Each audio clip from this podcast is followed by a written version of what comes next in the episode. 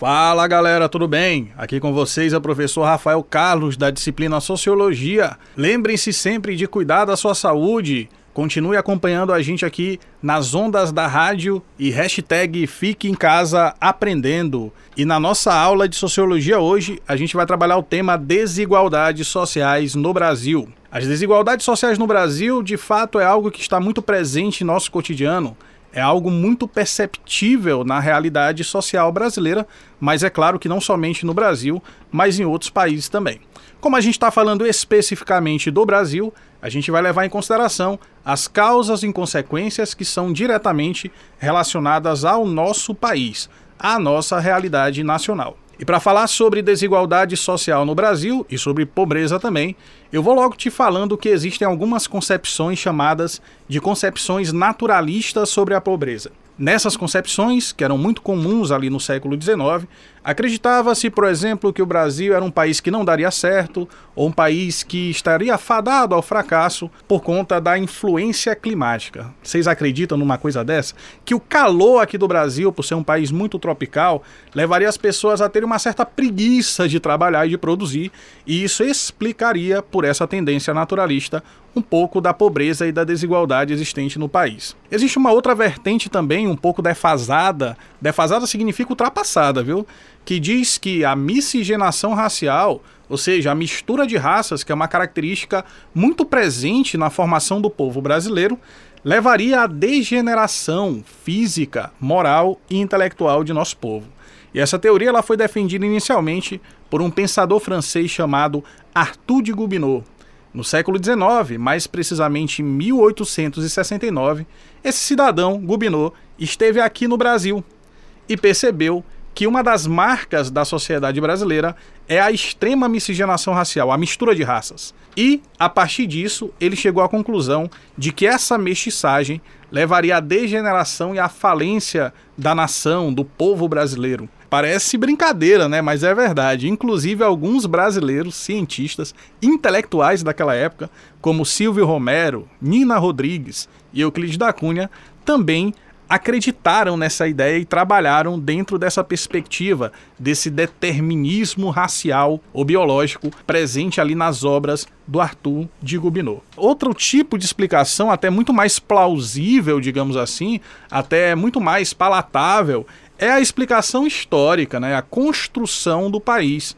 Sabemos que o Brasil é um país colonizado, assim como grande parte dos nossos hermanos aqui na América Latina. E no período colonial, tivemos um grande momento ali, uma grande parte da nossa história marcada pela escravidão, a escravidão dos negros africanos que eram trazidos à força para cá para serem comercializados e trabalharem como escravos nas lavouras da cana-de-açúcar. Assim também como o processo de inferiorização dos índios, além de todo o patriarcalismo que marcava o período colonial no Brasil. E aí a gente tem questões muito comuns na nossa sociedade que foram construídas por esse processo histórico.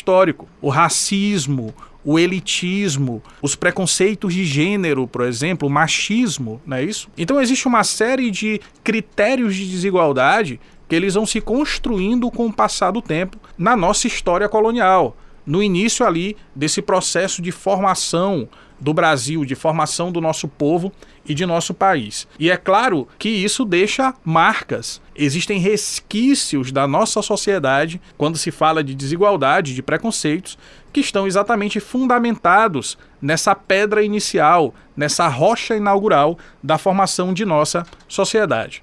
Falamos, por exemplo, do preconceito racial, falamos da discriminação muito comum entre pessoas ali de origem negra ou afrodescendente, indígenas também sofrem com tudo isso, além também da estigmatização, dessa visão generalizada e estereotipada que temos em nossa sociedade, que muita gente tem na sociedade, sobre os negros, sobre os mais pobres, sobre os moradores de comunidades, de favelas, de regiões de periferia. Além disso, também podemos citar a violência de gênero, o machismo, a disparidade salarial entre homens e mulheres no mercado de trabalho é um reflexo de todo esse processo de construção das desigualdades sociais no Brasil. Nesse caso, principalmente tocante ao aspecto do gênero da relação entre homens e mulheres. E, obviamente, com o passar do tempo, existe um processo de naturalização dos preconceitos, ou seja, de acreditar que a mulher ser vista como inferior ao homem é uma coisa natural, faz parte ali da própria natureza desses dois seres. Assim também em relação aos negros, aos indígenas, toda essa estereotipação, rotulação, estigmatização social sobre esses grupos acabam fazendo com que, com que muitas pessoas, infelizmente, naturalizem, tomem como normal e natural esses preconceitos que existem na sociedade e que ajudam a fundamentar as desigualdades sociais. Mas quando a gente fala de desigualdade social, o que fica mais evidente, pelo menos, né, para a grande maioria das pessoas, é exatamente essa disparidade de condições de vida. Essa diferença ali de concentração de riquezas e da distribuição de renda extremamente concentrada em apenas uma parte pequena da sociedade. Sabemos que o Brasil, infelizmente, sofre desse problema, historicamente falando, né? Esse problema da alta concentração de renda, da não distribuição equivalente das riquezas que existem no país em relação a toda a população. Temos aqui no Brasil pessoas que estão na lista dos maiores milionários, bilionários do planeta, mas ao mesmo tempo temos uma grande parcela da população vivendo de forma muito vulnerável na extrema pobreza. E isso se dá devido ao fato de que as riquezas no Brasil elas estão concentradas na mão de uma minoria de pessoas. Mas falando sobre riqueza, eu te pergunto, o que, que a gente pode considerar como o contrário da riqueza, que é a pobreza? Quais são os critérios que me fazem compreender que um grupo, uma parcela da sociedade, está numa condição de pobreza ou de extrema pobreza? Vou te falar alguns. Enumera aí, vá lá. Primeiro, carência de bens e serviços essenciais o não acesso a condições de moradia ou a alimentação básica mesmo, é fazer ali três refeições por dia. Muita gente no Brasil não tem essa possibilidade. Isso é uma realidade muito infeliz da sociedade brasileira. Assim também como a ausência, a falta de recursos econômicos, a falta de uma renda que possibilite uma vida digna, de patrimônio também, seria um outro critério que nos ajuda a entender o que significa a pobreza. Além disso, também temos a carência social o não atendimento de necessidades e direitos básicos para esses grupos sociais que fazem com que eles se insiram numa condição de marginalização ou até mesmo de exclusão ou segregação social, certo? Então a gente percebe que a pobreza é uma coisa muito complexa, porque envolve uma série de elementos para que a gente possa considerar determinada parcela ou grupo da sociedade dentro desse espectro, dentro desse campo do que a gente chama de condições de pobreza ou de extrema pobreza. A má distribuição de renda no Brasil, citamos anteriormente, nos ajuda também a compreender esses contrastes sociais, que é uma coisa muito visível nas paisagens urbanas do Brasil. Eu tenho certeza que daí, da onde você está me escutando, na sua cidade, existem regiões da cidade onde tem saneamento básico, onde tem coleta regular de lixo, onde tem asfalto na rua, onde as casas elas são muito mais bem estruturadas do que em outros lugares. Né? Então, grande parte das cidades, elas têm essa característica. Regiões da cidade são muito bem estruturadas e existe o atendimento de serviços básicos, de necessidades essenciais para aquela região, mas em outras regiões geralmente não, nas regiões de periferia geralmente não é. Então a gente pode pegar isso como exemplo da percepção da desigualdade. A própria paisagem urbana, a vista que a gente tem da nossa cidade, nos faz identificar essa problemática. Eu tenho uma dica de filme para te dar que trata sobre essa questão das desigualdades sociais no Brasil, que evoca a questão da pobreza, a questão é, da diferença racial, social que é o documentário Ilha das Flores. É um documentário produzido em Porto Alegre em 1989 pelo cineasta Jorge Furtado.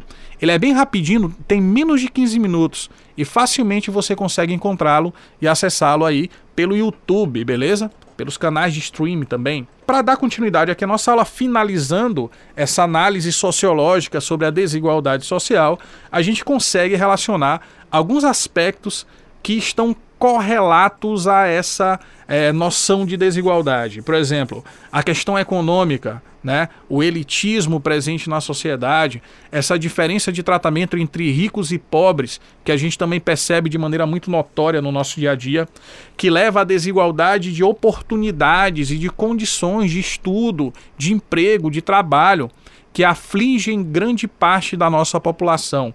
Então a gente consegue relacionar esses aspectos sociais, culturais, econômicos, raciais e também de gênero para que a gente possa compreender de maneira mais ampla essa problemática, essa mazela da desigualdade social no Brasil. Mas professor, e agora? O que fazer? Bom, geralmente as estratégias para poder romper esse ciclo vicioso da desigualdade, essa continuação desse problema social, está é, tá mais diretamente ligada à atuação do Estado. O Estado, nos seus três níveis, municipal, estadual e federal, pode desenvolver políticas públicas de combate à desigualdade social. Geralmente, essas políticas públicas estão ligadas às, políticas de assistência social. Mas também a gente pode imaginar que a educação, a saúde, os direitos básicos, quando bem atendidos, dão uma condição mais digna de vida para as pessoas que estão em situação de vulnerabilidade. E por falar em políticas públicas de combate à desigualdade voltadas à assistência social, a gente pode falar em políticas que tradicionalmente existem no governo brasileiro, independente de quem esteja governando, que são as de transferência de renda direta e também indireta, que é uma tentativa ali de resolver o problema da alta concentração de renda, que é um dos fatores que nos ajudam a compreender a perpetuação da desigualdade social. Programas sociais que você conhece, como Bolsa Família, ou Minha Casa Minha Vida, que agora é Minha Casa Verde e Amarela, são programas que fazem parte desse rol de políticas públicas que visam o combate às desigualdades sociais. Bom, meus queridos, por enquanto é isso, por hoje é só. Espero que tenham gostado e compreendido esse conteúdo, beleza? Continuem se cuidando e hashtag Fiquem em Casa Aprendendo. Um abraço a todos.